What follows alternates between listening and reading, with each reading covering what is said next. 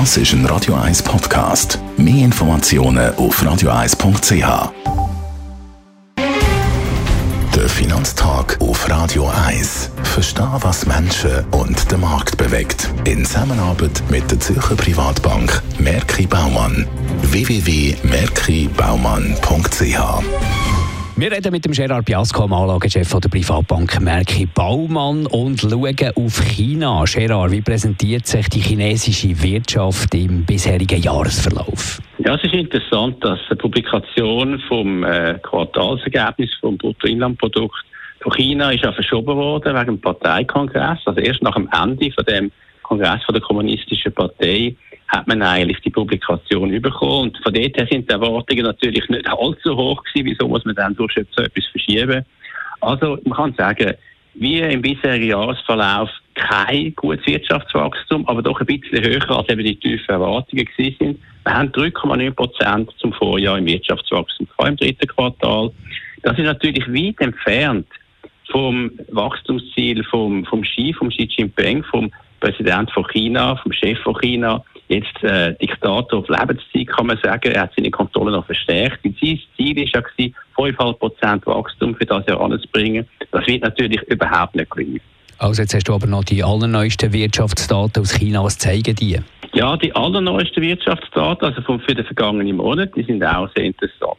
Einerseits haben wir in der Industrieproduktion ein bisschen besser als erwartet, aber auf der anderen Seite ist im Konsum, also im Einzelhandelswachstum, zum Vorjahr doch klar schwächer als erwartet gewesen. Im Vormonat haben wir noch 5,4 Prozent gehabt. Erwartet hat man jetzt für den Konsum zum, im Wachstum zum Vorjahr 3 Prozent, aber es ist nur 2,5 Prozent. Also man sieht, sieht ganz klar, die Stimmung bei den Konsumenten, bei der Bevölkerung ist nicht gut. Äh, der Konsum wächst nicht gut, zu wenig stark zum Vorjahr. Von dort ist es eben auch wichtig, dass der chinesische Diktator seine Kontrolle natürlich noch verstärkt, wenn sich da anfängt, ein bisschen Unmut breit machen, weil die wirtschaftlichen Wachstumsraten sind einfach zu wenig gut. Was sind die Hauptprobleme für die Konjunktur von China? Also in erster Linie äh, ist halt immer noch der Immobiliensektor. Wenn man dort anschaut, zum Beispiel die Investitionen im Immobiliensektor zum Vorjahr sind minus 8 Prozent, wenn man die ganze Periode anschaut, in den ersten neun Monaten. Verkäufe von Wohnimmobilien zum Vorjahr sind minus 28,6 Prozent. Und es gibt einfach zu wenig ähm, Stimulierung von der Wirtschaft und vor allem von dem Immobiliensektor durch die Regierung. Und wieso wird das nicht gemacht? Weil man in der Vergangenheit, wo man das gemacht hat, eigentlich hat müssen sehen, dass es zu einer hohen Verschuldung von Immobilienunternehmen führt. Evergrande lässt grüßen, kann man sagen. Man will also nicht, dass die Verschuldung noch mehr steigt. Und von dem her tut man einfach zu wenig Stimulierung machen für den Immobiliensektor. Der bleibt problematisch, der zieht das Wirtschaftswachstum halt ab. Und von dort her ist es kein Wunder, dass chinesische Aktien, wenn man anschaut, im Vergleich zu anderen und auch in den letzten paar Tagen einfach nicht besonders stark performt. Danke vielmals für die Informationen. Gerard Piasco, der Anlagechef der Privatbank Merki Baumann.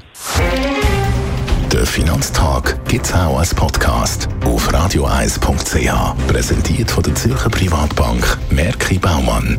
www.merkibaumann.ch